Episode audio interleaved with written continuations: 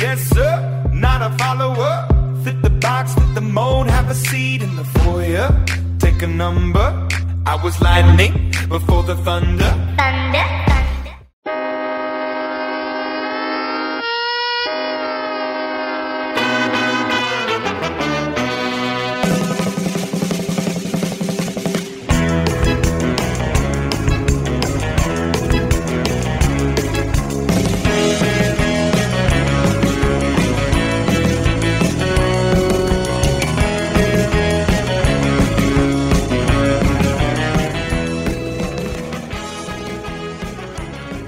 Fala galera, sejam bem-vindos ao 22 Icecast da temporada.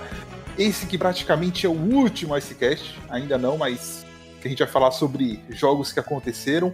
E hoje a gente tem uma equipe gigantesca aqui comigo. E primeiramente eu vou apresentar o Matheus Pinheiro, narrador dos canais ESPN. Hoje vocês não podem comparar minha voz com a dele, porque ele é profissional, eu não sou, gente. Então, por favor, dê, um boi para mim. Matheus, seja bem-vindo. Valeu, Kaique, obrigado. Valeu aí todo o pessoal pela, recep pela recepção. Cara, vou te falar que eu nunca pensei que eu fosse me emocionar com alguma outra coisa que não fosse, uh, por exemplo, o. Aliás, né, Vini, desculpa. A, equipe é tão grande que era normal que eu ia me confundir. Normal, já me confundo no ar, imagina aqui. Uh, mas é que assim, eu, eu, agradeço muito de coração o Kaique, cara, que teve uma narração que eu fiz que eu acho que foi do, da classificação do Dallas Stars pra, pra, pra final da Stanley Cup que ele, que ele compartilhou no Twitter, lá falando, pô, a narração foi demais. É, e, cara, eu guardo isso no coração, obrigado mesmo. É, mas agora falando sério, uh, não que eu tenha falado, não falado sério antes, mas é, sobre essa temporada, cara, eu nunca pensei que eu fosse me apaixonar tão rápido por um esporte, cara. Um esporte que mais pra frente eu vou poder contar isso, é que eu fiquei espantado no começo, com medo, não queria fazer, no fim das contas eu tava envolvido. Então foi muito bacana, não só não só tá realizando o sonho de estar tá na ESPN, mas ao mesmo tempo de ter descoberto uma nova paixão que foi a NHL, que foi o hockey, e hoje, sem dúvida nenhuma, eu posso considerar que é um dos meus três esportes favoritos aí. Muito bom. Tirando a parte que você elogiou o Kaique, porque assim, tem uma regra nesse podcast que a gente não falou antes. O Kaique não é elogiado no podcast, entendeu? É, é o lugar onde a gente pode desabafar aqui. É, você vai entender melhor durante o processo, assim, a gente eu vai tô te dando um crédito, hein, Kaique? Porra! agradeço, agradeço a gentileza. Bom, hoje eu vou mudar um pouquinho a ordem. Nath, meus parabéns, seja bem-vinda. Eu avisei você que vocês iam ganhar e vocês foram campeões. Eu te avisei, tranquilo, tem que ter mais confiança, menina. Olá, gente. É... Enfim, campeões, né? É... Impressionante, assim, incrível tudo que eles fizeram e eu tô assim, ainda tô surtando por isso. Campeões da Stanley Cup maravilhosos. Laura, seja bem-vinda. Hoje você não vai poder cornetar ninguém, tirando o Tyler Seguin. Primeiramente, fora e Kaique, o Kaique, né, Laura? E o Kaique, e o fora Kaique. Kaique. E aí, galera, primeiramente, parabéns, Nath. E quem Obrigada. não torceu pro Tampa é pessoa de mau caráter. Guilherme, seja bem-vindo. Chegamos ao final da temporada aqui. Sobrevivemos maratona de jogos aí na NHL. É, dá um abraço especial pro Matheus. Natália, primeira vez que eu faço o Icecast com ela. Laura, Kaique, Lucas, Vinícius, tamo junto aí. Lucas, primeiramente. Uh, Vini, eu vou inverter um pouco aqui as coisas, porque o, o projeto de ditador Kaique Tomia me suspendeu por fazer piadinha no grupo no, no último Icecast, mas para desespero dele, felicidade geral de todo mundo, eu tô de volta, fora Kaique. E boas-vindas aí ao, ao Matheus. Espero que a gente se divirta nessa gravação do, desse Ice aqui. Kaique, seja bem-vindo também. Ditador, Kaique? Não, não. Isso, é, o uso da disciplina ele, ele é necessário às vezes. Foi só o que, que ocorreu, nada de ditadura aqui. Somente uma disciplina mesmo. Nada, nada fora do normal. Lembrando que eu tô e... sempre do lado do Lucas. Ah, paciência, né? Sempre tem que ter alguém, alguém tem que estar certo na equipe e sobrou pra mim esse papel. Fazer o quê? Você certo nessa situação, meu amigo, você tá, mais, você tá muito errado. você tá muito errado. A equipe toda contra ele. Então, é, não, é à toa, é. não é à toa que nós temos o um movimento fora Kaique, né? Exatamente.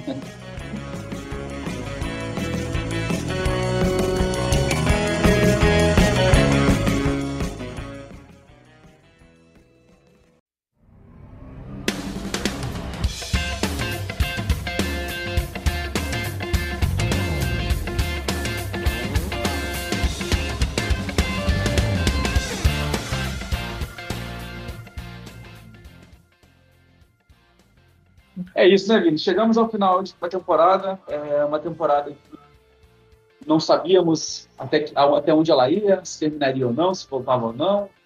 Quando foi decidido o retorno, muita gente apostava que não ia durar uma semana, que não ia durar duas semanas. É, felizmente, a Liga fez um trabalho impecável, respeito à estrutura para o retorno, a gente vai falar um pouco disso mais tarde. Primeiro, eu quero dar os parabéns à Natália, nossa integrante, já tem um bom tempinho aqui com a gente na ao Brasil. Parabéns pelo título, é, é uma coisa que você vai lembrar por muito, muito tempo. Você começou a assistir o esporte tem, tem vai fazer dois anos agora, né? E pode dizer que é um, é um, privilégio você conseguir ver seu time ser campeão assim tão rápido. Tem gente que não viu, tem gente aqui presente que não vai ver por muito tempo também. Não queria falar, mas só para completar o argumento. Então, Nath, meus parabéns pelo título. Aproveita muito esse momento aí. Pode ser que venha mais um seguido, porque o time é forte, tem condição disso. Queria dar as boas-vindas ao Matheus. É, foi realmente um privilégio também, Matheus, poder acompanhar você essa temporada, desde aquele primeiro jogo, falando do tocar a bola, né? Lançou a bola.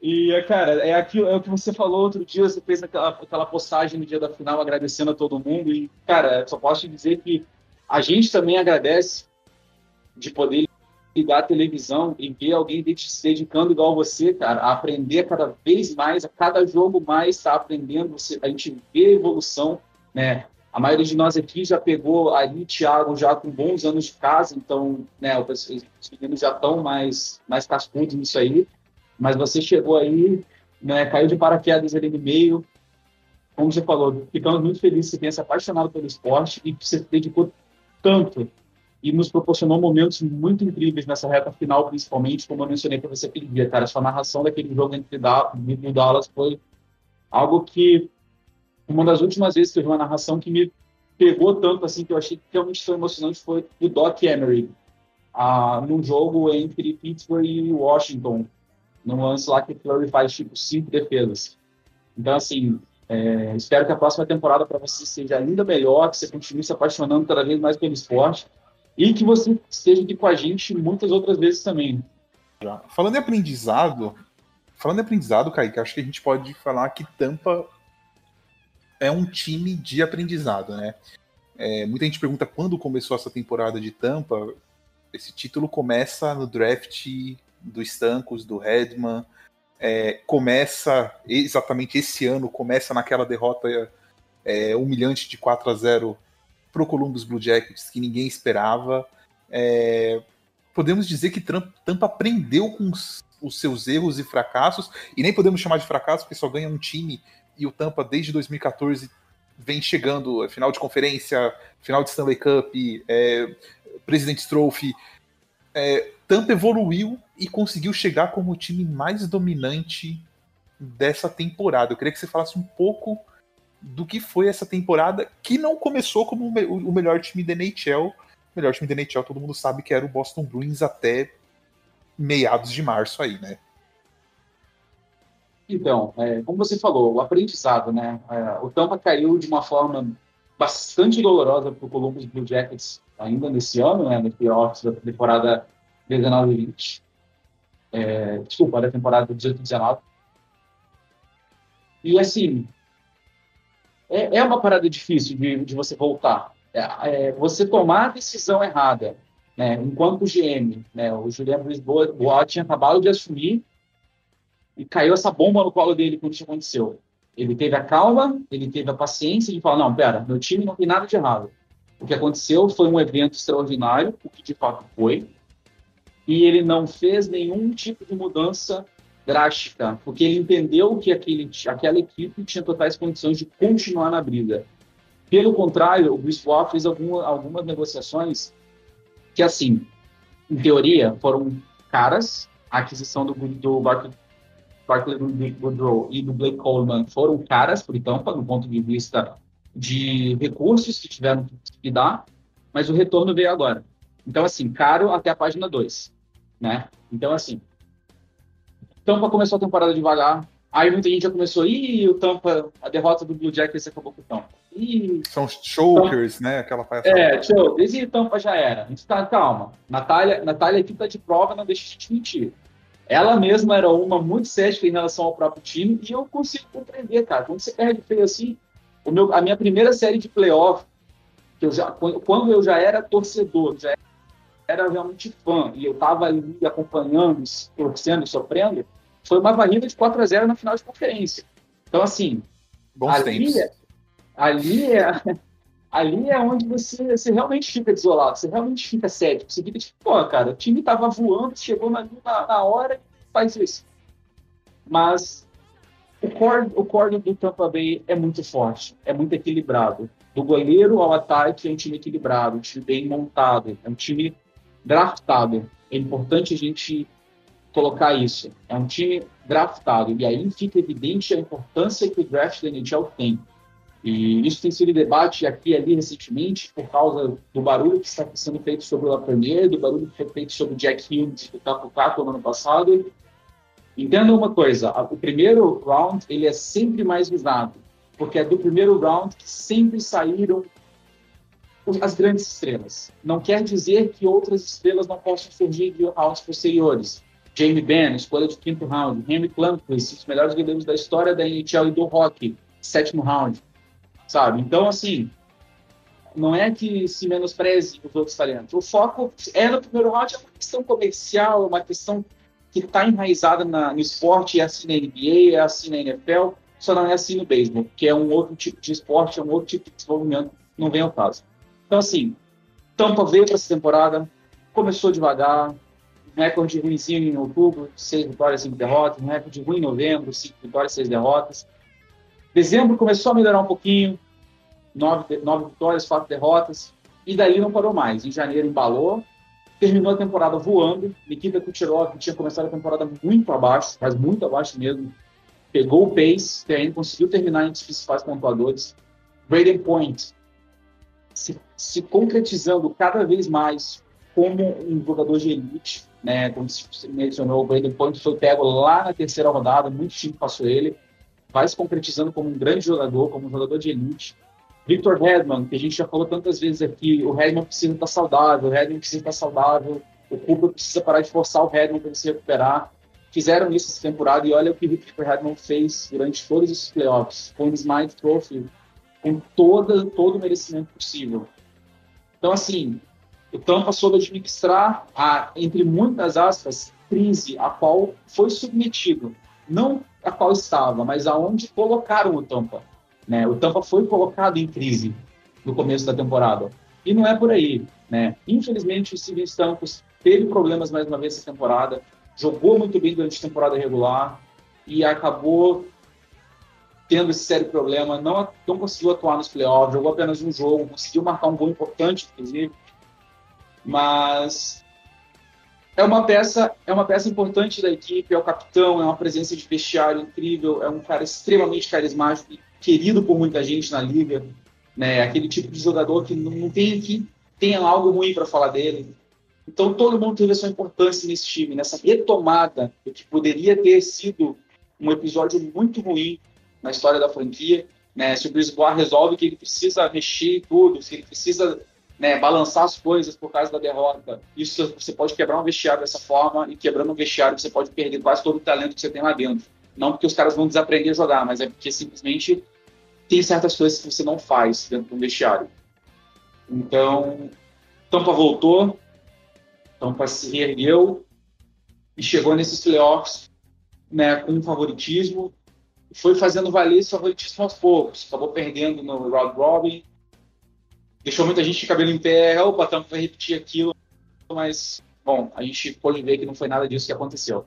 É, e encerrando meu monólogo aqui de introdução para passar para o pessoal, gente, de novo, tenham paciência com seu time, tenham paciência com seus GMs. Se o time perdeu uns playoffs aqui, não é o fim do mundo, tem outro no ano que vem entendam a, como a paciência é importante. Vejam esse time de Tampa, vejam o que aconteceu com eles nas últimas temporadas e entendam o porquê a paciência de um GM, a paciência de uma torcida, ela é extremamente importante, especialmente no hockey. O resultado é esse que a gente viu. O Tampa Bay Lightning campeão da Stanley Cup 2020.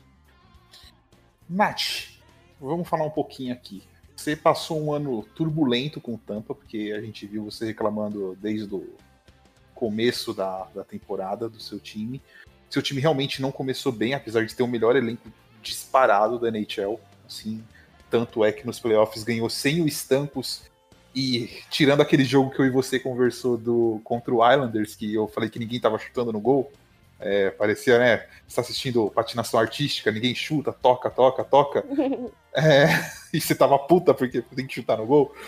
É, como que foi? Assim, durante a temporada, você chegou a ter fé no seu time depois do começo, né? Porque janeiro foi muito bom. Ou você só foi começar a acreditar depois que vocês bateram um sistema defensivo do Tortorella na, na primeira rodada dos playoffs? Ou você deixou de acreditar, só, só acreditou mesmo quando o Stancos ergueu a taça e você falou, agora foi? então, cara, eu como fã, eu tive várias fases. É, para mim, realmente, a coisa só se concretiza quando você vê o seu capitão levantando. Mas eu não vou mentir. Teve um jogo que foi é, no, no dia do ano novo, foi no dia 31 que foi um jogo que eu, eu, cara, eu nunca vou esquecer esse jogo. Porque eu tava nas minhas festividades, mas obviamente eu tava vendo rock porque eu sou dessas pessoas. Sim, todo fã mas... de rock faz isso. Quem não faz isso não é um fã de rock de verdade. Errado. É, tá errado. E foi um jogo contra o Buffalo Sabres. E foi um jogo que, assim, eu acho que o Tampa.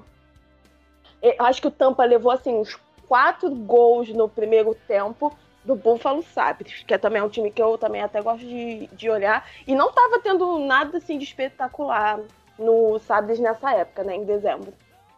E eu fiquei assim, caraca, que merda é essa? A gente vai perder esse jogo.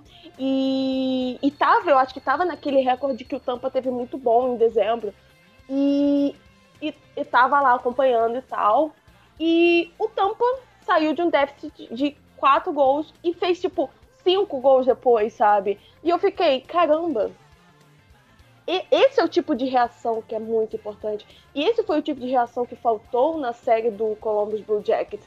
Então, eu honestamente comecei assim a, a acreditar um pouquinho do Tampa quando eu vi esse poder de reação, porque foi justamente esse poder de reação que estava faltando naquela série contra o Jackets que obviamente me traumatizou, traumatizou vários torcedores. E foi a partir dali que eu fiquei, hum, talvez, talvez. Talvez alguma coisa ali, né? Uma, uma postura diferente do mesmo elenco, né? Isso é muito importante, isso também foi muito fundamental no, nos playoffs. E, e, realmente, o Tampa, eles não começaram bem a temporada. Eu acho que o primeiro, o segundo jogo, eles perderam pro Panthers. E eu não tenho nem vergonha de admitir isso, porque porque você, como fã, você quer resultados bons. E eu realmente, eu fui em vários momentos, eu fui tipo, é, Cooper out, vai embora, Cooper, você, você é um fracassado, vamos lá. Mas é, é, uma, é uma reação muito ruim, porque foi como o Kaique disse. É, você tem que ter paciência, sabe? Porque realmente é um projeto que tem 10 anos, mais do que 10 anos, 12 anos, e isso vai dar frutos. Mas é aquele, é o tipo de fruto que você só vai. Você, você só vai colher depois de 12 anos. Então, isso eu acho que é uma coisa muito bonita no, no hockey e no projeto do Tampa também. E, e a gente, como torcedor, a gente tem que ter mais fé no, no nosso próprio time. E eu falo isso também muito pros torcedores do Red Wings. Porque o Iserman tá lá e o Iserman é, é assim, o maior nome do Tampa, honestamente. De porque... Deveriam dar um anel, deveriam dar um anel para ele, né? Com certeza, eu acho, eu me sinto até mal, porque tipo, ele não pode fazer parte disso é, oficialmente. Mas ele é o responsável por esse elenco, por tudo isso, pelos drafts, por confiar, sabe? Na verdade, e... ele pode, viu, Nath? Ele, ele é pode? Time, é, é, o time que escolhe. Tanto que quando você tem jogadores trocados, é, já aconteceu do time da NHL chamar, por exemplo, Vamos supor, não vou lembrar o nome do cidadão, mas é.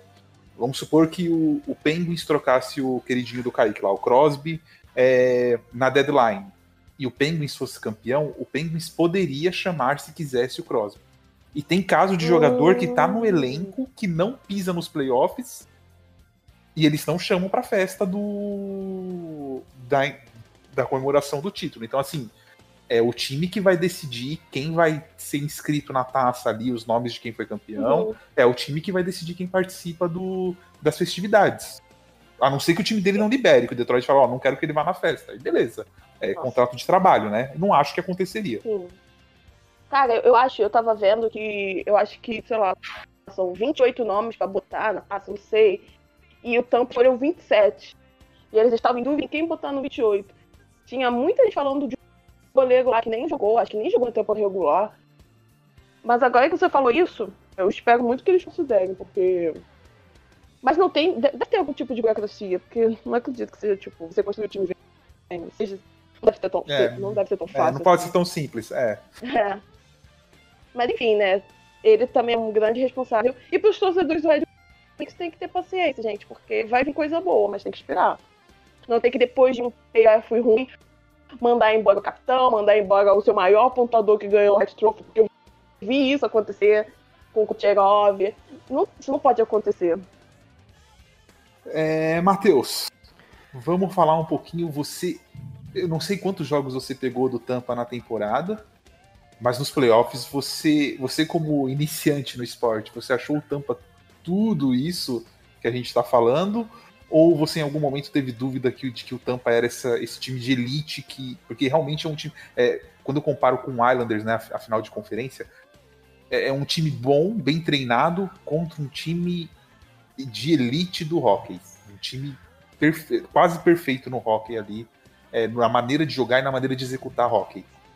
Olha, se a gente fosse se basear na temporada regular, que durou até o dia 12 de março, Uh, eu diria que o título de Tampa me surpreendeu, mas passados todos esses meses, jogadores esfriando aí é, com relação ao, ao, tratamento físico, até a definição da bolha, e quando a bolha começou, quando os playoffs começaram, já deu para perceber que Tampa era um dos times diferentes do leste, era um time que estava com as suas estrelas funcionando.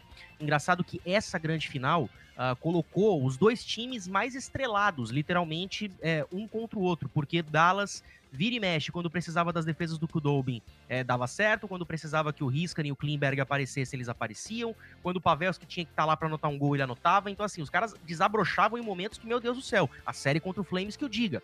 E do outro lado, a gente tem um, um Tampa Bay que, pelo amor de Deus, o Redman, o Kucherov, o Palat, que, assim, o Palat para mim foi a grande surpresa do time, é, junto com o Braden Point, o que esses caras conseguiram produzir desde o começo do round robin, para mim não me surpreendeu. Então a gente pode dizer que essa temporada foi dividida em duas. Uma, é muito óbvio dizer isso, mas uhum. é pré-pandemia e, e pós-retomada. Uh, são dois tampas completamente diferentes. O da temporada regular eu não botava fé no título, mas o que apareceu pra bolha é, dava sim para colocar entre os favoritos. E dito e feito foi campeão. E pegando um gancho naquilo que a Nath falou, é, estudando para as partidas, deu para perceber como foram dois elencos diferentes, esses que entraram no, no, gelo.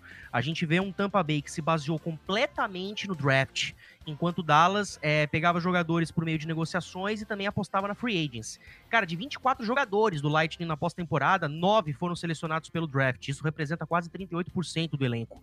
Sete foram contratados como free agents e oito vieram via negociação, incluindo, como vocês falaram, o Blake Coleman e o Barclay Goodrow. Uh, então dá para perceber que o trabalho que é feito uh, pelo Brisbois é, foi um trabalho de médio a longo prazo, pegando, vai, há quatro, cinco temporadas atrás. Foi um trabalho pensado com tanto carinho, mas com tanto carinho, que uma hora isso ia render. É o que a gente fala de, de ter paciência, cara. É, é, hoje eu vejo torcedores, por exemplo, do, do Islanders, que eu tenho colegas que são torcedores do Islanders, que ficaram, nossa, meu Deus, o mundo vai acabar com essa eliminação que a gente teve pro Lightning. Cara, desculpa, mas vocês chegaram numa. Vocês chegaram numa numa, é, numa final de conferência. Uh, com a, a, a, segunda linha, é, a segunda linha jogando bastante, mas o resto do time oscilando um pouco, e o Varlamov que vez em outra tinha jogos um tanto quanto é, questionáveis. Uh, então, uh, esse trabalho de paciência que o, que o Tampa teve, para mim, foi fundamental. Então, eu acho que eh, essa pós-temporada na bolha, ela juntou o útil com o agradável. O trabalho paciente que o general manager teve para montar o elenco e, ao mesmo tempo, o time dentro do gelo que conseguiu chegar num, num ponto perfeito. Isso porque não tinha o Stankles. Então, deu para perceber que Tampa Bay para as próximas temporadas, com certeza, tem muito a entregar.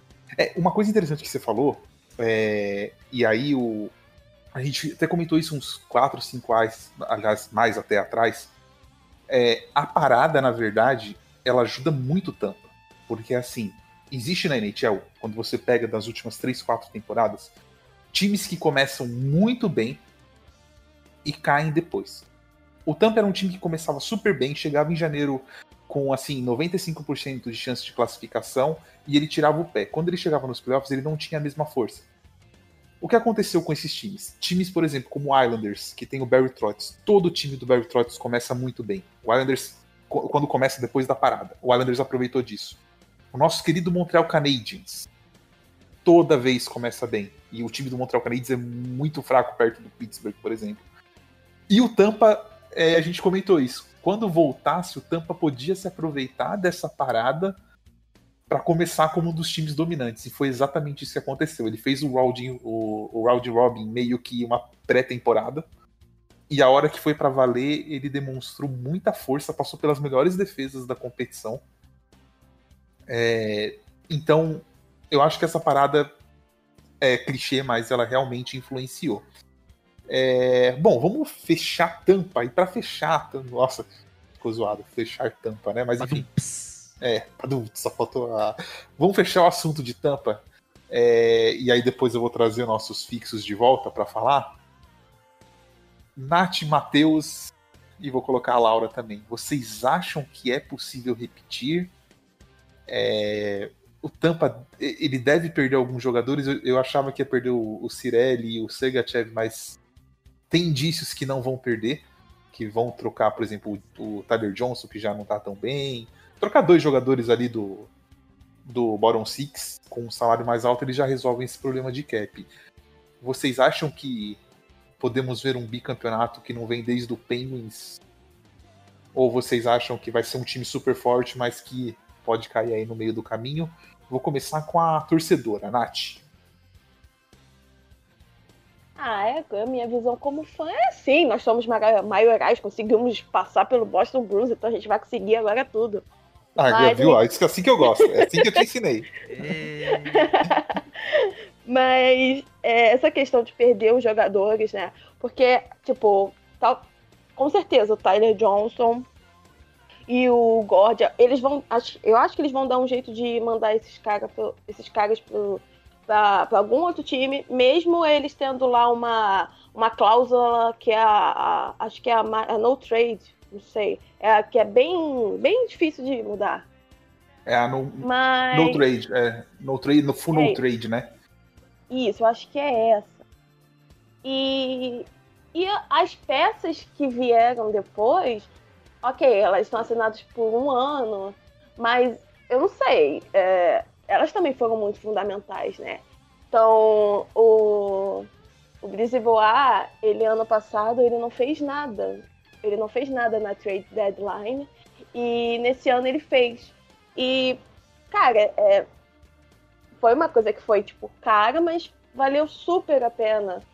E, então, não sei, né? Eu vou começar aqui, eu não vou ser tão otimista, mas eu acho que é um time que tem capacidade, né? Ainda mais com os tancos, provavelmente muito, muito mais saudável, né? Porque. Vocês não tá querem prestar os tancos para nós, não? Vocês não querem emprestar Oi? o estanco? Vocês não querem não. emprestar o estanco? A gente emprestou um monte de gente para vocês aí, para vocês chegarem nesse título aí, agora vocês não querem emprestar. Não, não, não, não dá. Porque o Stanks, ele é, eu acho que o Stanks ele é uma presença que ele é além de jogar. Ele é, é o time, né? capitão, né? É a cara do time. É, é o franchise player do time, né? É, não, não faz nem, nem um pouco de sentido, só se o, o Brisbane enlouquecer. Mas enfim, eu acho que é um time que tem um elenco bom, eu acho que eles são capazes, mas e se encontrar algum time melhor, sabe? Quem sabe? Laura, você que viu seu time repetir duas vezes, e a gente espera que demore mil anos para repetir de novo. É. Mentira. Eu tô torcendo pelo Penguins nos próximos 100 anos ganhar mais um Stanley Cup. Você acha que repete? Olha, eu acho que eu não me surpreenderia se o Tampa repetisse o back-to-back, -back, fizesse back-to-back, mas eu acho que não, porque é uma coisa muito difícil, né? Para poucos, né? Vi de Pittsburgh Penguins. E eu, é, tem um time muito bom, mas acho que não. Ano passado, no, no Icecast do ano passado, eu falei que o Blues poderia também. Mas é muito difícil, principalmente nessa situação que eu falei do Blues. É, teve a pandemia e tal. Mas o Tampa é aquilo, né? Levou, levou pro overtime, já era. Mas é, eu acho que não, sinceramente. Matheus. Pra mim tem condição. É, não, não pode, a gente não pode cravar que de fato vai. Não, cravar é difícil. É, É. cravar é, é, é muito complicado, até porque é, furar palpite é muito fácil, é dar pano pra manga pra qualquer um vir falar com a gente depois, né? Então, Ah, a gente A faz gente isso é- direto. é normal. Não, é, pra- eu vou fazer um crossover aqui rapidinho. Ah, o, o Lanza vai participar do, do meu podcast, que é o, que é o Time Out, e eu tô aqui agora fazendo a participação no Icecast. É, eu e meus outros dois colegas lá de bancada, a gente palpitou direto em toda a pós-temporada, e eu posso dizer que a cada 10 palpites a gente só acertou um. Então a gente tá muito bem, obrigado nos palpites. Mas seguindo aqui o raciocínio, é, eu acho que tem sim condições. ah, eu acho que o, o fato de como o título foi conquistado nessa temporada é, pode dar um, um- um novo ânimo para a equipe, pode dar uma. ah, pode fazer com que o time entre com mais vontade na próxima temporada. Ah, se tiver torcida ainda por cima, meu Deus, aí a coisa melhora demais. É, eu acho que o título desse ano foi um título muito heróico. Então, jo- jogando mais de 200 minutos de prorrogação, tendo o Stankles, é, que eu. Engraçado que é a minha primeira temporada de NHL, mas eu já matei a, a charada do Stankles, né? Que ele é o mestre dos magos da- dos playoffs, né? Quando você menos espera, pum, ele aparece, né? 2 minutos e 47 de gelo em toda a pós-temporada e um gol marcado contra Dallas. Então, é, esse título heróico, mais a possibilidade da gente ter público no ano que vem. E o nível técnico da Conferência Leste sendo muito alto, sendo que tem Washington, sendo que tem Pittsburgh, sendo que tem Boston e outras equipes, Nova York também, a gente tem que colocar. ah, isso vai forçar com que Tampa olhe pra si e fale: caramba, o nível aumentou, eu sou o campeão, mas, meu, eu tenho que manter isso aqui, eu vou, eu vou aumentar ainda mais o meu nível. Então, eu acho que juntando todas as pecinhas, juntando todos os fatores, tem condição? Tem, mas tem que melhorar o nível. Eu acho que tem que ir um pouco além. Eles, eles conseguiram atingir uma zona de conforto que foi a zona do título. Agora tem que ir além dessa zona de conforto, tem que sair da casinha. E com certeza, eu, eu creio que Tampa tem condições de fazer isso na próxima temporada.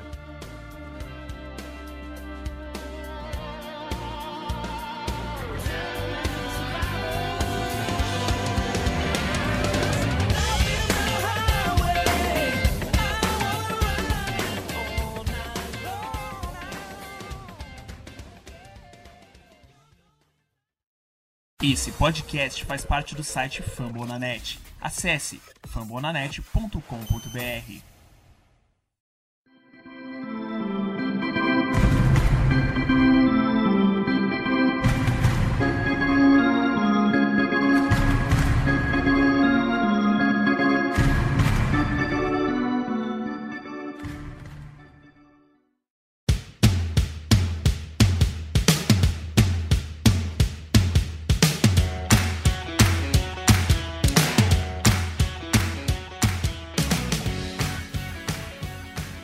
Começando o nosso bloco 2, já falamos bastante de Tampa. Vamos, mas o Tampa não ganhou sozinho. Não jogou sozinho essa final. Tinha um outro time do outro lado. Kaique, vamos começar rufando os tambores para falar do Dallas Stars.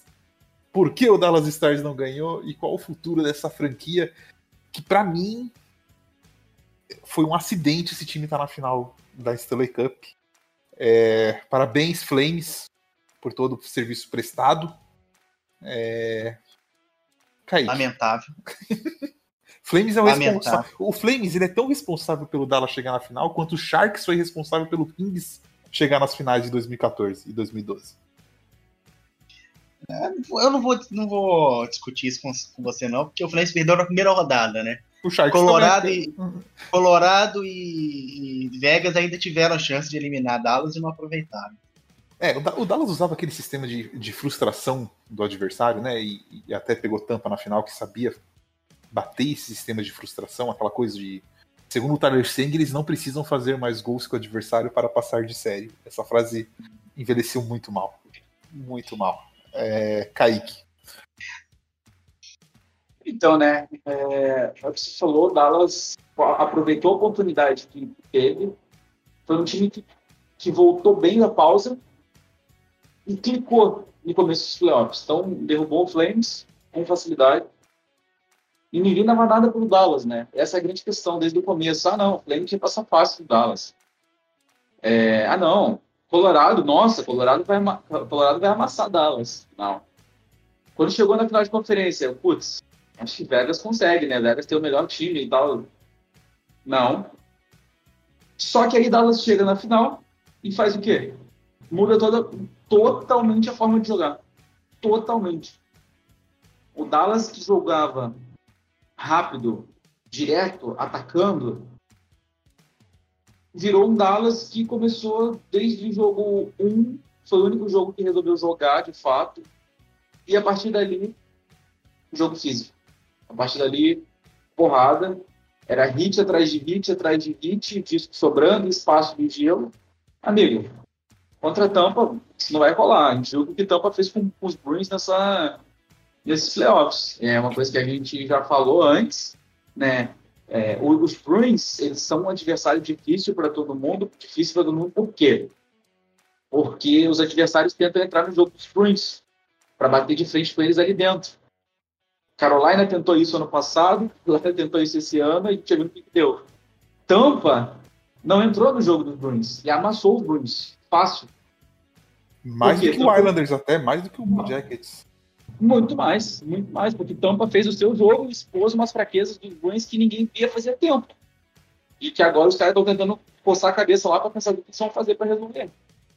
E Dallas caiu nesse erro. Após fazer três séries que eu posso falar de forma basicamente impecável, duas, né? E Colorado, a série contra Colorado, Dallas pulou na frente, deu aquela diminuída, deixou o Colorado empatar a série, e assim, é, tudo bem, tá jogando com algumas lesões, não sei o quê. Cara, a principal, o principal jogador do Dallas Stars ganha 9,85 milhões de dólares por temporada. Ele tem 28 anos de idade, se não me engano. Ele está no ápice da sua forma, ele está no ápice do seu jogo. Ele não aparece desde o round 1. Ele não apareceu nos playoffs inteiros. Não, e só te cortando, só, só te cortando. É, o, é, lesão não é desculpa. O principal jogador de tampa estava machucado também.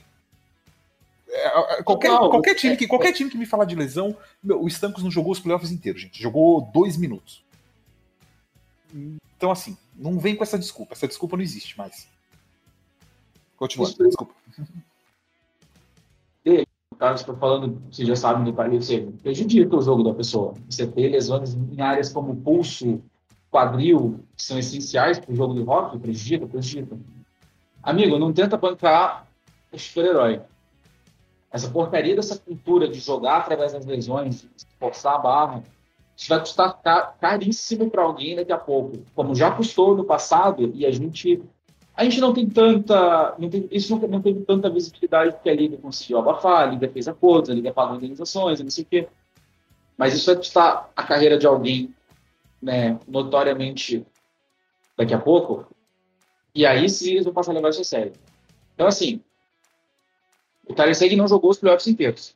Desde quando ele estava machucado, a gente não sabe, mas foi a série contra o Flames, foi a série contra o Avalanche, nada. Jamie Benn apareceu bem demais durante os playoffs, para chegar na reta final, para chegar na, nas finais, na, na final desse Cup, virar um ogro dentro do gelo que só queria saber de bater. Apareceu em algumas horas, criou algumas jogadas e tudo mais, mas esqueceu completamente todo o jogo que ele tinha feito durante todos, todos os playoffs. Né? Quem apareceu nessa hora? A defesa dos Stars, excepcional os playoffs inteiros. Inteiros, inteiros. Miro Heiskanen, John Klingberg, magistrais. Magistrais. Eu até comentei que em um, em um caso assim, extremo, onde o MVP dos não fosse o time campeão, o que é muito raro acontecer, o Heiskanen seria esse cara, provavelmente junto com o Rudolph, que teve alguns jogos um pouquinho ruins na, na reta final. Mas que ajudou a levar, o, ajudou a levar os Estados para as finais, assim, com sobra. Sem Rudolph não teria acontecido. Ele roubou muitos jogos diante do Vegas, principalmente. Então, assim, chegamos nas finais, quando o Dallas mais precisou do seu ataque, quando mais precisou das suas estrelas, cadê? Quem apareceu? Joe Pavelski, 36 anos de idade, dado por muitos como um reforço muito caro para o Dallas, como um cara que já tinha tido todo o seu melhor nos Sharks. Apareceu Corey Perry, 35 anos, foi, tomou buyout do, do Ducks no ano passado, porque muitas lesões, salário muito alto, já não estava vendendo mais nada, assim como o time do Ducks todo no total. Foram os caras que apareceram para arrumar uns jogos nessa série e dar vida o Dallas no Stanley Cup. Então, assim, não sei até que ponto realmente lesões podem ter afetado o game plan dos Stars. Pode ter sido mais de um jogador, pode, ter, não, pode não ter sido apenas o Tyler Seguin, ok? Mas, assim, o Dallas abandonou toda a sua forma de jogar. Toda, toda, toda. Toda a forma de jogo do Dallas foi abandonada ao início da série contra o Tampa na Stanley Cup. O preço para isso veio no resultado. Guilherme. É, em relação ao Dallas, acho que assim, é, tudo que nesse previ, pre, a, a, nossa previsão do, do, confronto contra o Flames, Avalanche e Golden Knights aconteceu contra o Tampa Bay. É, contra o, o, principalmente contra o Avalanche e o Golden Knights, que eu dei uma atenção maior nesses jogos, o Dallas Stars foi lá, venceu muito bem o Avalanche marcando, marcando muito gols é, venceu o Golden Knights indo muito bem na, na defesa, segurando muito bem o ataque do Golden Knights, embora o ataque também. Ah, isso daí teve uma parcela também do próprio ataque do Golden Knights, mas enfim.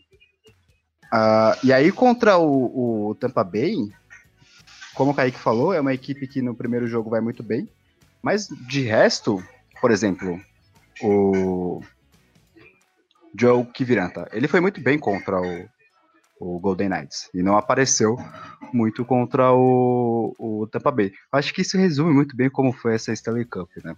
Todos os destaques, com exceção do Pavelski e o Kudobin, todos os destaques que tiveram dos playoffs até a Stanley Cup acabaram não indo tão bem assim na própria Stanley Cup.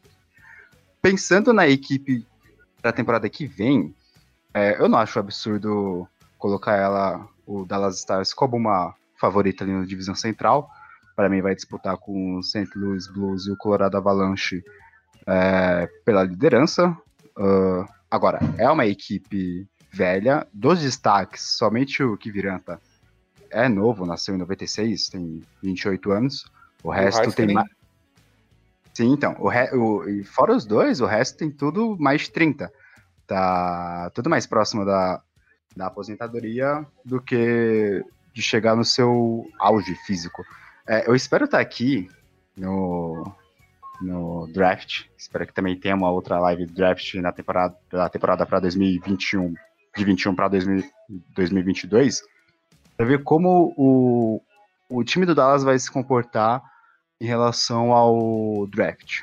O draft off-season, porque é uma equipe que se deixasse deslumbrar por essa Stanley Cup e eventualmente uma boa temporada que vem, talvez possa cair naquilo do, do Sharks, de ficar com um time muito velho e aí ter que esperar algumas, algumas temporadas para conseguir fazer um rebuild. Mas foi uma surpresa, porém, se tivesse ganho, não seria uma surpresa tão, entre aspas, desagradável como seria o Islanders, se fosse campeão do, do da Stanley Cup. O fato é que o Dallas jogou bem, infelizmente, não na Stanley Cup.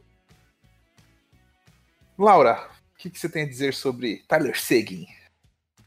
Bom, primeiramente, hoje estamos gravando dia 1 de outubro, faz três dias que o Lightning ganhou a Stanley Cup e ninguém viu o Tyler Seguin ainda. Então, se você tiver informações sobre ele. Procure as autoridades responsáveis, procure, né? Procure, porque o homem sumiu.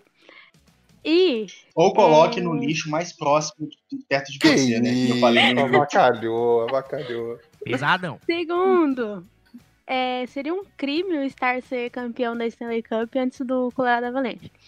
E voltando um pouco, eu queria falar aqui da, da série contra o Avalanche, porque o Dallas venceu a série no jogo 7, no overtime, né? E foi 4 a 3 e tal.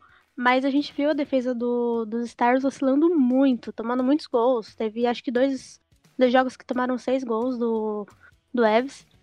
E é aquilo, né? Pavelski não é, não é para carregar tanto animal, né? Então, então a gente teve também no, na final o Lightning com muitos gols, apesar de que a defesa do, do Stars tentou, tentou mas não tinha aquele clutch, né? Porque quem era pra ser, desapareceu. Então, ó, hoje é quinta, talvez amanhã a gente veja no Globo Repórter por onde anda Tyler Sagan. Lucas, destile seu veneno. Você nem pode destilar muito veneno porque vocês perderam feio pro Dallas. Vocês pipocaram pro Dallas. Ah, foi. Foi um colapso ridículo. O Flames não tinha liderança. Não... Vai começar a choradeira. Vai começar a choradeira, Kaique. Não, que nem eu tinha, que nem eu tinha falado no, no Ice que a gente falou dos eliminados da primeira rodada. Né? O Flames não tinha liderança no- depois que perdeu o Kachuk lesionado. Assim, onde está Tyler Seguin?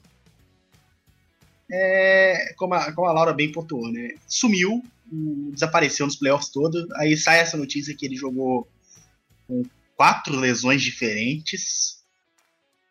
É complicado. Não precisa Essa- fazer, essa não precisa questão fazer, de- não precisa fazer, gols pra passar de fase, né? É, é, ainda dá uma declaração dessa. É, Jamie Benn estava querendo entrar para a WWE, pelo que parece. Acho que ele vai fazer uma coletânea de um, um vídeo de, de compilação de tanto que ele bateu nesses playoffs e, e mandar pro senhor Vince McMahon para ser a próxima estrela da, da WWE aí, porque a única coisa que ele fez foi nessas, nessas playoffs foi bater. E quem que apareceu mesmo no, no time do Stars? Joe Pavelski, é, Miro Heiskanen, e na série contra o contra o Golden Knights teve o Kviranta. Então assim, as estrelas não apareceram, as grandes estrelas do time não apareceram. Veio o Pavelski, que também é, é, é- é estrela do, do time, do, do hockey, mas ele que tomou a liderança do, do clube, ele que ele que liderou o time no, no- nos playoffs, né? Ele acabou liderando, porque o capitão mesmo, Jamie Benn, nada. Tyler Seguin, que também era pra liderar, nada. Então, assim. né. Só queria dar um, falar uma coisa que eu até postei no Twitter no, no dia que o Lightning ganhou. É. Que, que coisa. Dá um quentinho, um certo quentinho no coração ver Corey Perry perdendo, porque. Nossa, que jogador que eu detesto, viu? Desde a época que ele jogava no Ducks. Já tô iniciando a campanha Corey Perry nos Penguins essa temporada. Ah, a gente também. Tá doido pra ver Ah, vocês pegar todo mundo. É, por favor, baratinho, isso. não tem, não erro, é baratinho, é Não. baratinho. Tenta estender. Não, isso, vai estender janela, na janela. janela. É. Ah, faz É. que nem o Red Wing, vai assinando esse contrato aí com o cara velho, vai estendendo a janela quando você vê o seu, seu- assim, você tá tão no fundo do poço que você vai precisar de umas 10 temporadas para um rebuild decente. E todo mundo vai adorar isso. Estamos na torcida.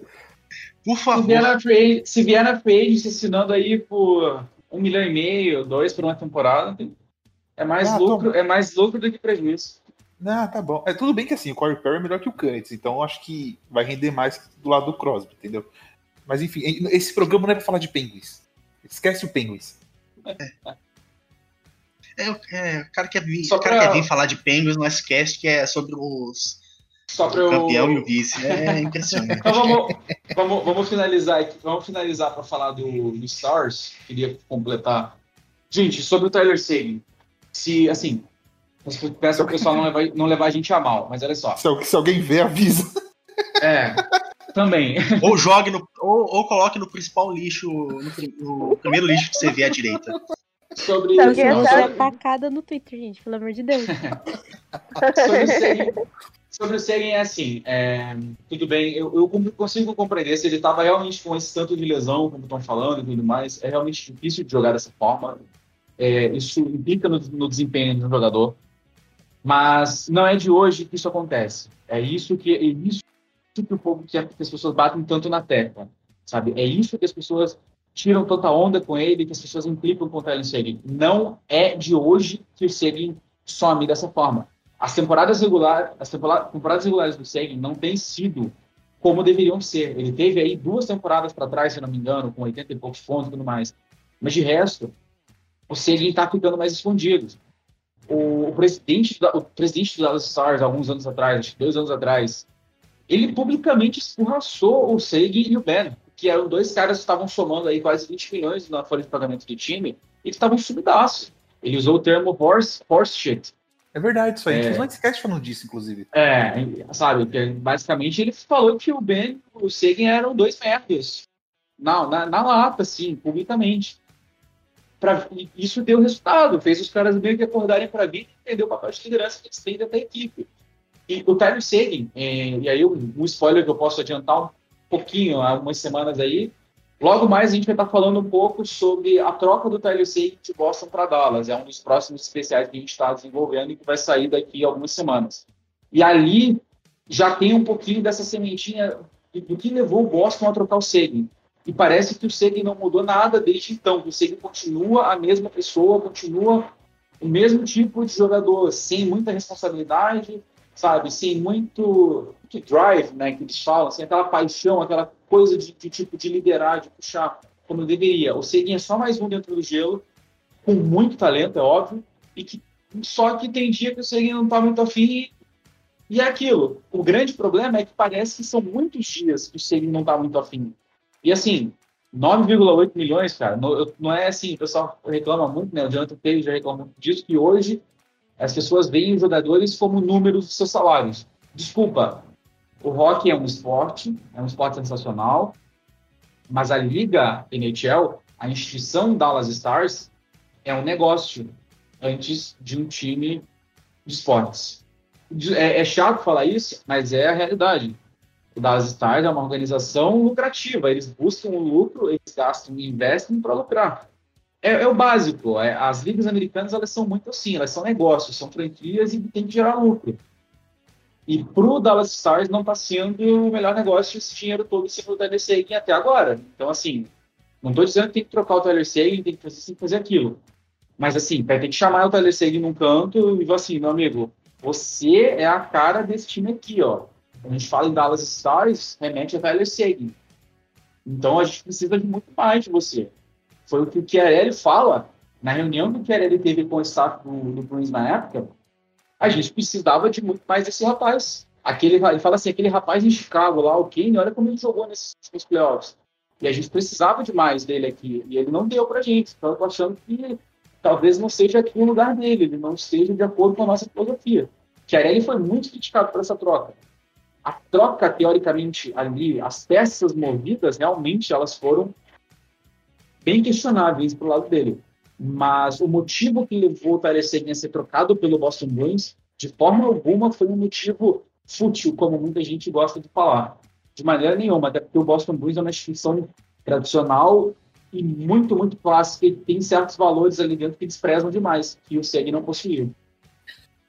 É, eu concordo um pouco com o Davis, mas o dia que a gente fizer o prometido a esse cast de despedida, quando a gente for falar de cap, porque vai ser o Icecast da treta, eu de um lado, o Kaique do outro, é, a gente fala sobre esse negócio de número.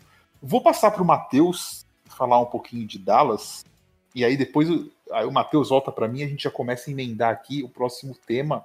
Matheus, fecha sobre Dallas para a gente, por favor.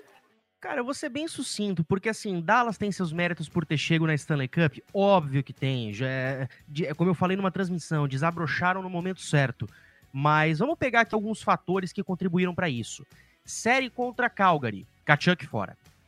Série contra Colorado, que Viranta aparece do nada, Grubauer e Françus machucam. Série contra Vegas, Pachorette, Marcia Solt, Stastny, eh, Riley Smith, companhia, não estavam jogando absolutamente nada. Uh, você depender do Alec Martinez e do, e do Shea Theodore toda hora, desculpa, é, é, muita dependência. E essa dependência ficou clara com Dallas, com seus defensores na grande final. E aí você chega na, na série final e não tem essa sorte. Não tem. Então, assim, Dallas teve seus méritos? Teve, mas também teve muita, muitos fatores pontuais de sorte para conseguir chegar. E eu fico pasmo que, eu não sei se eu não escutei a palavra, mas vocês não definiram a, a atuação do Tyler Sagan, se, se, assim a gente pode chamar atuação, é, na palavra mais clara que tem no mundo hoje. E a palavra é pipocada. Pipocou legal, pipocou bonito. Porra, meu, que isso? Eu assisti, olha, pra você ter uma ideia, eu assisti no dia seguinte ao jogo número 6, que definiu a série, os donos da bola de Dallas, e o craque neto de Dallas estava full pistola, dizendo que ele era um. Ele, ele, era, ele era o que mesmo? Ele era um patins de rato, ele é, era um oreiudo e que não sabia fazer nada direito. Concordo com o craque neto de Dallas. Pior que tem um menino no, no grupo de torcedores da NHL que toda vez que o Dallas perde, ele, ele manda essa. Cadê vocês, seus orelhudos, não sei o quê? Amigaça, tinha amigaça da Natália. tinha que ter vindo a pé, oh. comendo aquele lanche que eu comia. Pão! Meu BFF. Comer presuntão. Ai, Presuntado. Aquele queijo tá, tá até grudado, curtido. Crack Neto nunca erra, hein? Tyler Sig, imagina, de, imagina de Dallas. Ah, não, falando, e pior que assim, né? Dallas, Texas, interior dos Estados Unidos, o cara fala igual o sotaque dele ainda. ah, é, vamos lá. Matheus, primeira temporada da NHL que você narrou, você participou, que você viu é, atentamente. Como que você pode dizer que foi seu recebimento pelos fãs? É, o clima, e outra, que time você torce? Porque aqui depende do que você responder, nós podemos cancelar esse Icecast. Então, já vamos, já vamos deixar algumas Ih, coisas. Já vamos deixar... Eu acho que vocês vão cancelar. Eu já sei, eu já sei, eu já sei. não, não, quem, quem, quem, já, quem já me segue no Twitter tá ligado. Inclusive, hoje de manhã eu coloquei eu um negócio vi. lá no meu Twitter que que quem, quem viu, viu e já sabe. Eu não tenho eu medo sei. de esconder meu time e tal, mas uh, sou torcedor do Boston Bruins. Uh, mas, tem, mas tem uma justificativa muito, muito legal, que tem, que tem até a ver com, a, com, a, com essa primeira temporada que eu fiz. Uh, por exemplo, eu com a NFL, eu demorei quatro anos para definir o meu time, que é o Denver Broncos. Uh, ainda não tenho um time na Major League Baseball, ainda não tenho um time na NBA, mas o fato de transmitir muitos jogos do, do Boston Bruins e ao mesmo tempo, o meu primeiro bordão na ESPN foi um bordão referente ao hockey por causa do Pasternak, aquilo mexeu comigo. Eu, eu ali eu, eu, eu, me toquei, cara. Eu acho que eu achei o meu time. Então é muito por causa disso, né? De tanto você narrar, de tanto você estudar, de conhecer os jogadores e ao mesmo tempo você narrar muitos gols de um deles, que no caso foi o Pasternak, uh, que eu criei uh, o bordão, né? It's Pasta Day. Uh, então foi muito bacana é, conseguir essa conexão.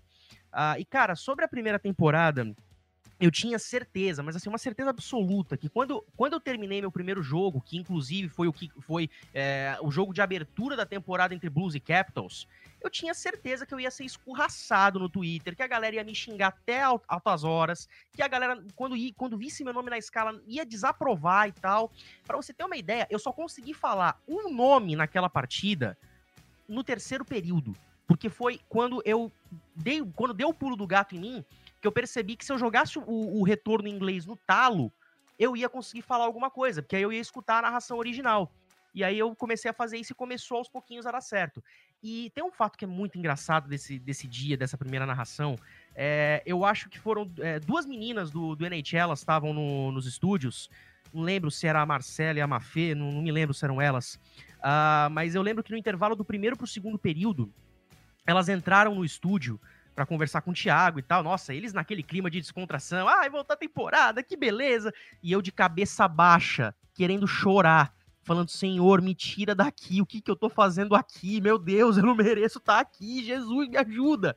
Eu tava desesperado, morrendo de medo. Tanto que quando me escalaram para fazer o meu segundo jogo de NHL, eu não queria fazer. Eu simplesmente é, olhei, cheguei pro meu produtor e falei, cara, eu queria não poder fazer esse jogo para poder assistir quem vai fazer, pegar um pouco de como é o time da coisa e tal. E aí eu fui chamado para uma reunião na, na, em uma das salas lá da emissora. Eu achei que eu ia levar uma bela comida de rabo pelo que, pelo que eu não fiz na, naquela transmissão, mas muito pelo contrário, eles me incentivaram, eles falaram, Matheus, não recusa os jogos, pega, estuda, se joga, e eu falei, beleza, os caras acreditaram em mim dessa forma, aquilo mexeu comigo, e aí eu comecei a estudar muito mais sobre o esporte.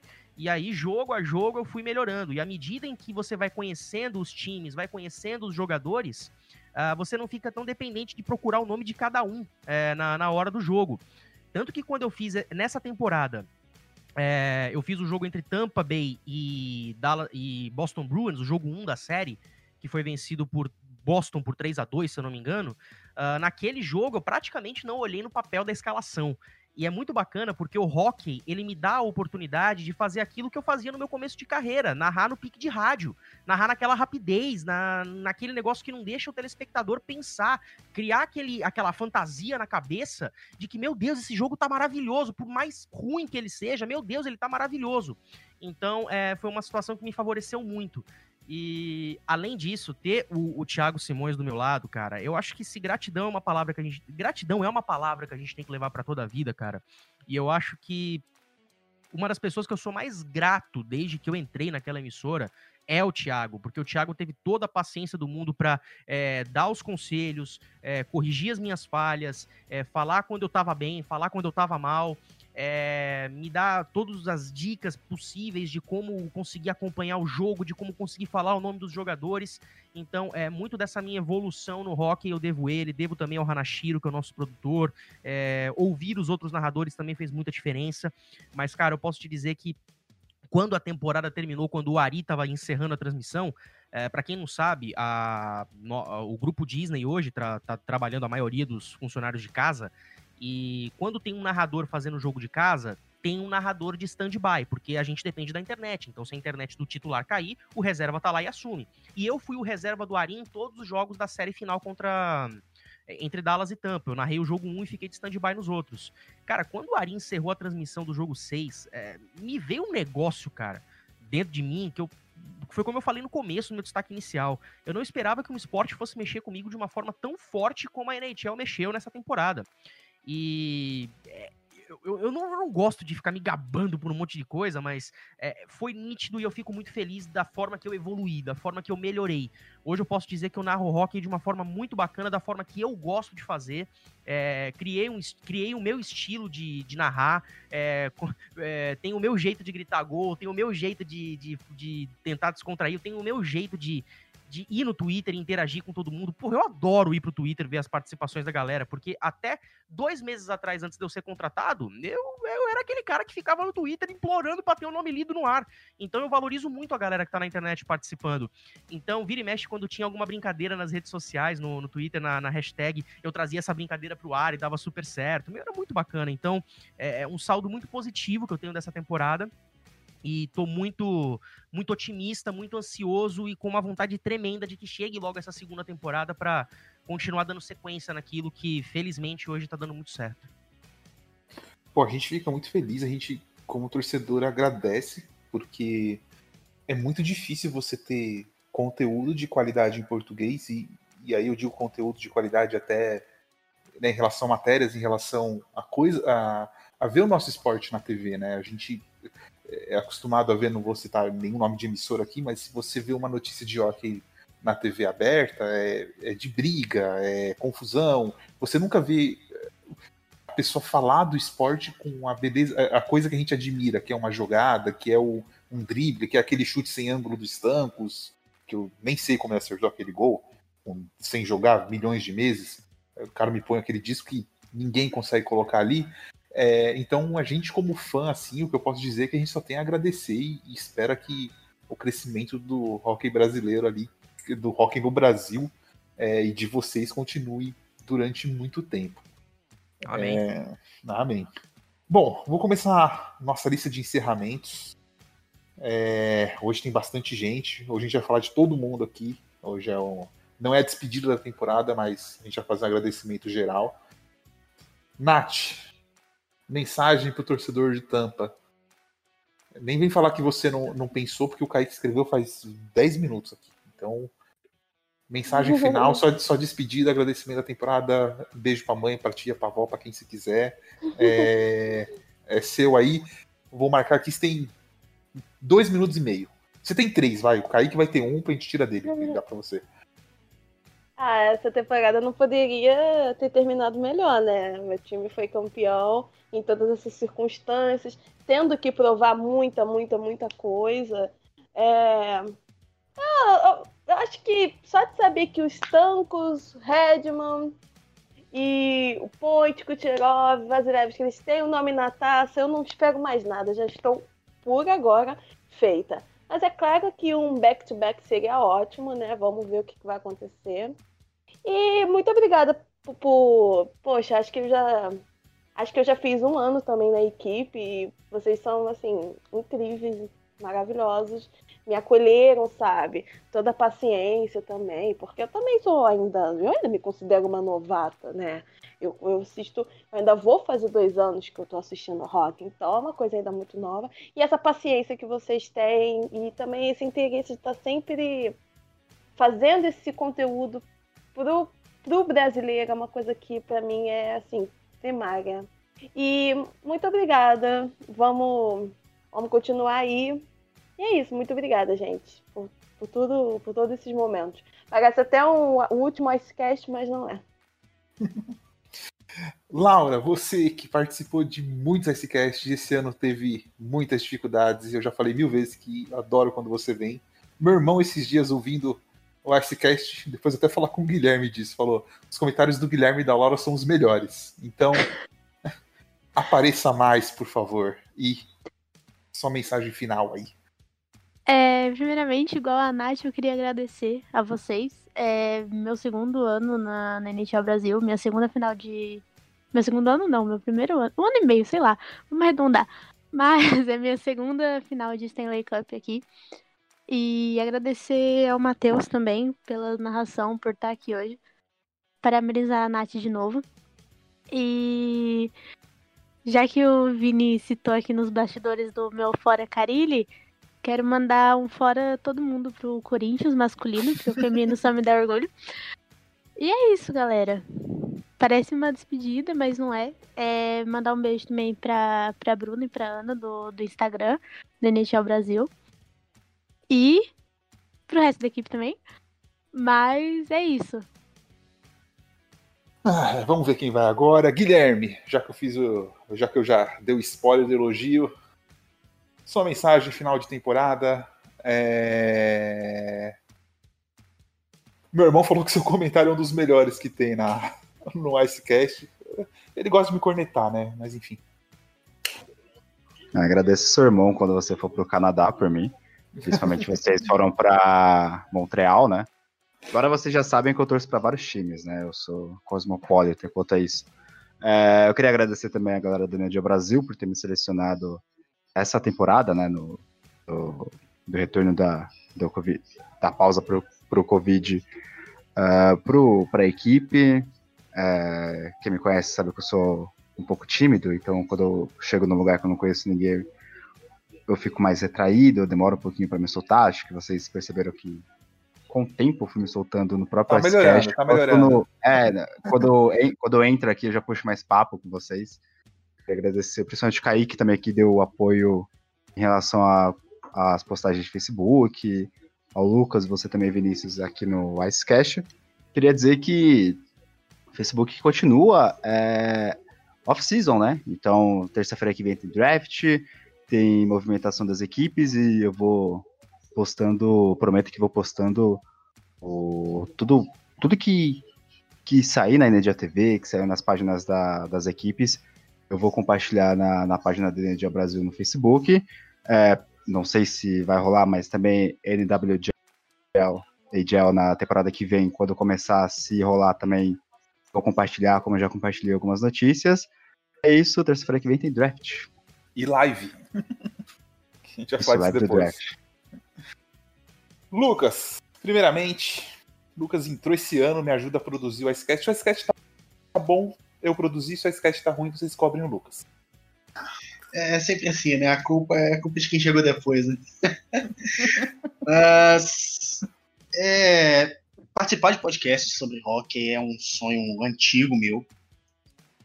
E vocês terem me chamado aqui para participar do Ice, para mim, poucas coisas me deixaram mais feliz esse ano. E ter virado fixo, regular, é realmente algo que eu, que eu adoro fazer, adoro falar de rock. É meu esporte favorito, sem dúvidas. Eu tenho uma paixão muito grande pelo esporte. E poder discutir com vocês é. Pra mim, não, não tem preço, sabe? Sevini, até com o Kaique mesmo, que é chato pra caramba, mas entende muito. É, Nath, Guilherme também. Que... Lucas, que. É, só desculpa te interromper, além de você ter entrado no, no podcast aqui do, no Icecast da Energy Azul, também se tornou o GM, né? Vai, vai assumir o San José Sharks temporada que vem. É verdade, ele assumiu era o Panthers, O, né? o ele vai Kaique assu- não tinha usado o hack pra ganhar? Então, a gente descobriu Eu- isso eu- e eu- a eu fiz votação o- acabou. Eu, recalculei, eu recalculei, o Kaique ficou com zero votos. Essa é a verdade. Então ficou com um só, só com o voto dele mesmo. Usou bom? Não, nem o Kaique votou nele, ele digitou voltar no Kaique. O computador respondeu fora Kaique. É, é. É, é. É, pô, é esse tipo de clima que, que eu adoro que eu adoro participar daqui. É, é reunir com vocês toda semana pra falar de, de rock e essas discussões pra mim não, tem valor. É, sou muito grato e temporada que vem, tamo junto, vou continuar aqui. É, mandando fora Kaique toda semana, como deve ser. Que é, é lei agora, é fora Kaique. O movimento começou com a Laura, viu? Obrigado, Laura. Tem aquela figurinha também que ele não gosta, né? Hora de bater no Hora Kaique. de bater no Kaique. A gente tem uma diversidade de figurinhas. Essa é a minha Hora favorita. Kaique, hora de bater no Kaique. Mas eu acho, acho que o que é mais maravilhosa. machuca, acho que o que mais machuca é que o Crosby tá do ladinho ali da placa do Fora Kaique. Não, sabe, sabe o que que é pior? É que no hora de bater no Kaique é um pinguim. Nossa, sim, meu Deus. É eu com vou- um colume de boxe ainda, cara. Isso aí eu ainda vou cobrar, isso aí eu vou cobrar da, isso aí eu vou cobrar da Elisa ainda, se ela estiver escutando a gente, ela vai ver só, vai se acertar É. comigo. Foi ela ou foi o Varanda que fez a figurinha? Enfim, Eu, não sei qual- eu não sei é... que figurinha é essa. Me mandam depois a figurinha que eu não tenho. Tem sim, só. Eu já te falei no grupo. Não, ele não Claro tem, não. tem. Ele não tem. Mas a hora de bater no Kaique tem. Vocês são muito devagar, gente. Não eu, tem, falando gente. não tem pra vocês mandarem. Vocês são muito Eu devagar. tenho que, eu tenho que ensinar vocês a voar ainda. Não, pô. É que eu tô preocupado que tem aula daqui a pouco ainda, gente. Não, não. Matheus, Matheus, é Mas, contigo. assim, só, só, só encerrar aqui. É... Matheus, obrigado por ter vindo aí. É... É... Cara, só, eu, eu adorei ver o, o seu progresso esse ano, ver as, as narrações e coisa. É um trabalho. Você fez um trabalho sensacional e espero que temporada que vem continue, tá? Tô ansioso, cara. Mais do que mais do que propriamente os fãs do hockey de ver logo o esporte voltar, cara. Eu tô numa ansiedade gigantesca de voltar a narrar, cara. Muito, muito, você não tem ideia. Eu espero que você narre algum jogo do Flames, tá? Flames na Stanley eu Cup não vai fiz rolar. nenhum esse ano. Flames eu não fiz nenhum. Cara, eu posso te falar que ó, os, os times que eu mais fiz foi ah, Boston, Tampa, ah, Dallas e Dallas eu cheguei a fazer uns três ou quatro. Blues também eu fiz alguns. Ah, Canadians também. Teve uma época que eu fiz uns três jogos seguidos do Penguins também, que foi bem, foi bem legal. Então, assim, aos pouquinhos a gente vai se descobrindo. E uma coisa que me deixou, que eu, que eu esperava que não acontecesse logo na minha primeira temporada, eu narrei um jogo do Red Wings, cara. Pelo amor de Deus, eu podia vir em qualquer uma, pô. Eu esperava narrar primeiro o jogo do Seattle Kraken, pra ter uma ideia, mas não do Red Wings. É. Não, espero que espero que você- consiga narrar o jogo do Flames e a gente interage aí na, na timeline. Ah, com sempre. certeza. É, E caso vocês, é, quem, quem tá escutando sabe, é, sigam o Calgary Fans Brasil no Twitter. É, tô lá, esse draft é, vou estar comentando tanto na live aqui quanto quanto lá no, no, no Twitter. Tá, tá parado porque ainda não tem muita notícia, mas agora que vai começar off-season, vou começar a soltar rumor lá e e qualquer notícia, qualquer breaking news, qualquer breaking news será, será postada lá. Então, grande abraço para todos, fora Kaique. E vai ter mock draft esse fim de semana, tá? Só, só lembrando, vai ter mock draft do NHL Brasil. Matheus, muito obrigado pela presença, muito obrigado por ter aceitado o nosso convite, por ter se envolvido tão a fundo com a comunidade do hockey. E faça a sua despedida aí, antes de eu passar para a finaleira, que aí é o Fora Cair, que a gente já sabe tudo já. Que isso, cara, eu que agradeço, agradeço demais. Uh, eu que nessa temporada, numa dessas de me jogar no hockey para poder estudar, melhorar, aprimorar minha, meu, meu vocabulário, meu conteúdo com relação ao esporte, o Icecast foi um desses veículos que me ajudou muito a melhorar. É, eu, tanto que eu até citei isso no primeiro, no, no, naquele primeiro jogo de abertura da temporada, Uh, que o guia que vocês fizeram no começo do ano foi, foi um dos foi literalmente um dos meus guias para o começo de pro meu começo de trabalho na NHL então é, foi só a primeira temporada vai vir muito mais por aí e tomara que a próxima temporada seja tão emocionante quanto foi essa né? Então uh, mais uma vez obrigado. Obrigado a você Vinícius Kaique Laura Lucas Nath todo o pessoal. Se eu esqueci alguém por favor me desculpa minha memória é muito curta. Uh, e é isso gente. Obrigado obrigado mesmo. Antes de eu passar para o Kaique, vamos mandar um agradecimento aqui. Bruna, Melissa, Bianca. Esqueci de alguém, o Kaique lembra. Todos os que estão aqui, acho que a nossa equipe toda é essa, né? A Ana. Ana, Ana é, se, não, se, se, não falar da Ana, ela vai bater depois. Érica. É, é e a Érica é também. Ela é brava. E a Érica também. Bianca. Bia, Bianca, eu falei. Bianca, Melissa, eu falei. Falei, falei. Ah, tá. é, todo mundo que ajudou a gente nessa temporada. Kaique, meu muito obrigado. Dividimos a direção essa temporada. Mais uma que se inicia. É... Ao Davi também, que com todas as dificuldades que ele está passando lá, que ele tem e, e correria sempre dando suporte para a gente. É... Às vezes até se o time acha que ele está afastado, é... ele está cheio de coisas para resolver. É, então eu e o Kaique aqui, o Kaique me ajudou bastante nessa reformulação que a gente vem fazendo faz dois anos já. E a gente está vendo os frutos aí. É, acho que a gente só tem a agradecer a todo mundo. Mas, tirando a parte bonita, fora Kaique, e é com você, eu espero que dessa vez você não erre, porque eu não quero ter que cortar. Então, por favor, é, acerte, sabe? Assim, vamos, vamos melhorar nosso, nossa relação. o que falar, né, Vini? É, para encerrar aqui, nossa primeira temporada completinha, posso dizer, em muito tempo.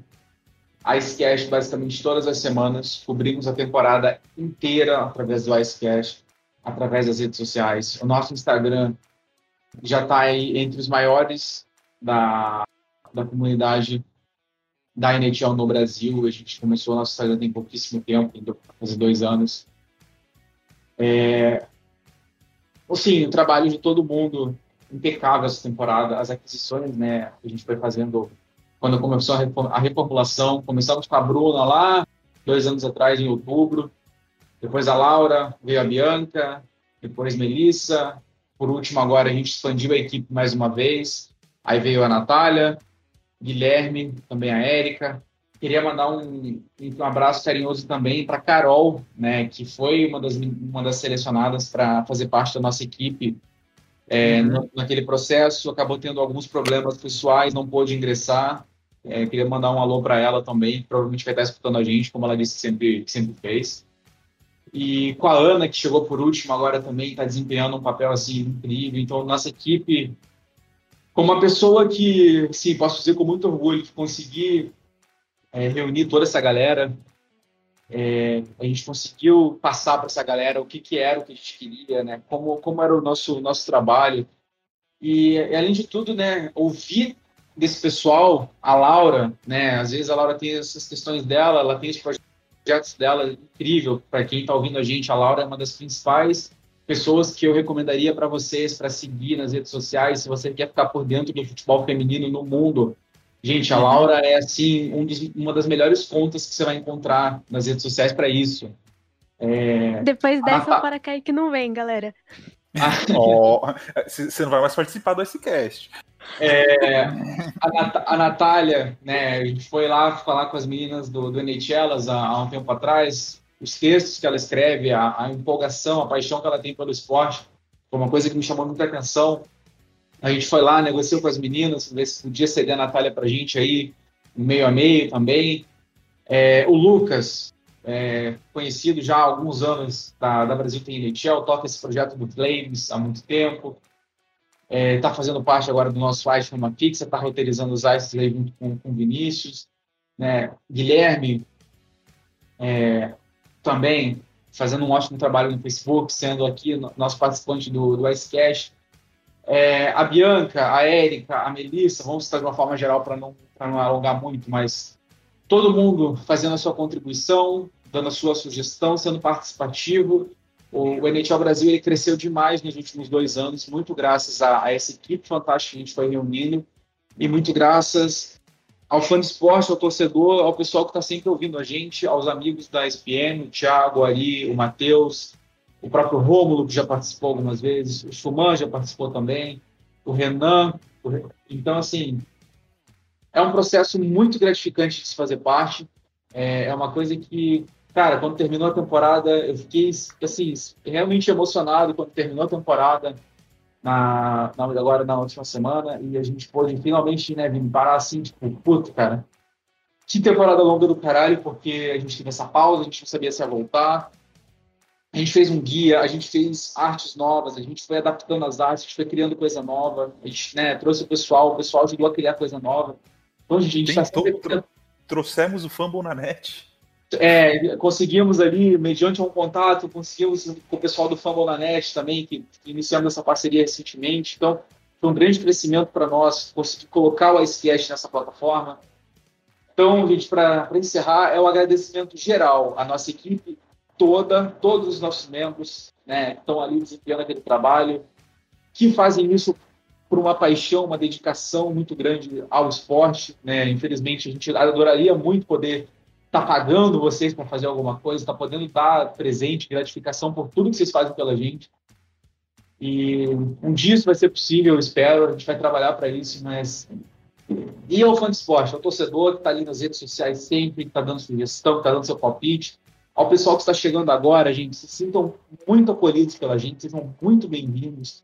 Ninguém nasceu sabendo, ninguém aqui nasceu sendo fã de rock e patinando, então, assim, sejam bem-vindos estão com dúvida, estão querendo saber alguma coisa, o NHL Brasil está aqui para isso, o Matheus está aqui para isso, todos os nossos membros da equipe, você pode perguntar para qualquer um, todo mundo vai estar tá aqui para ajudar. O NHLas, o Puck Brasil, o Rock, entre todos os outros que têm perfis, todo mundo está aqui para fazer o esporte crescer, para ajudar todo mundo que está querendo acompanhar o esporte. É... Então, não deixem de seguir a gente nas redes sociais, o arroba NHL Brasil no Twitter, e não, se, e não se esqueçam que esse podcast faz parte do Fórmula Net, o maior portal de podcast sobre esportes americanos no Brasil. E não se esqueçam que na próxima terça teremos uma live cobrindo a primeira rodada de draft da NHL. Teremos Alexis Lafreniere chegando na liga, Clinton Byfield, Tim Stutzel, muito mais. Para onde vão todos esses nomes? A única certeza até então é Alexis Lafreniere, que vai integrar o New York Rangers. Os outros só vem ser feliz. Os outros ainda é uma grande incógnita para todo mundo. Cada mock draft que sai é uma coisa diferente. É Byfield no Kings, é Byfield no Senators, é Raymond no Red Wings, é Raymond no Ducks. Então, assim, não deixem de acompanhar essa live com a gente. A gente vai estar tá lá comentando, a gente vai estar tá lá respondendo as perguntas de vocês. E é isso, gente. Mais uma temporada chega ao fim. É uma das grandes temporadas que a gente teve o prazer de cobrir, mesmo com tudo que aconteceu no meio dela. E deixar aqui o nosso parabéns para a NHL, não que alguém de lá vá ouvir, a gente desejava muito, mas que conseguiu conduzir essa bolha, conseguiu conduzir esse retorno com basicamente uma perfeição que ninguém aqui esperava. Isso eu posso afirmar que ninguém aqui esperava que ia ser tão bom dessa forma. É isso, galera. Um abraço para todo mundo e até a próxima temporada, não. Até daqui a algumas semanas que já vai ter a sketch novo para dar o que corta da próxima. Falou! Hello.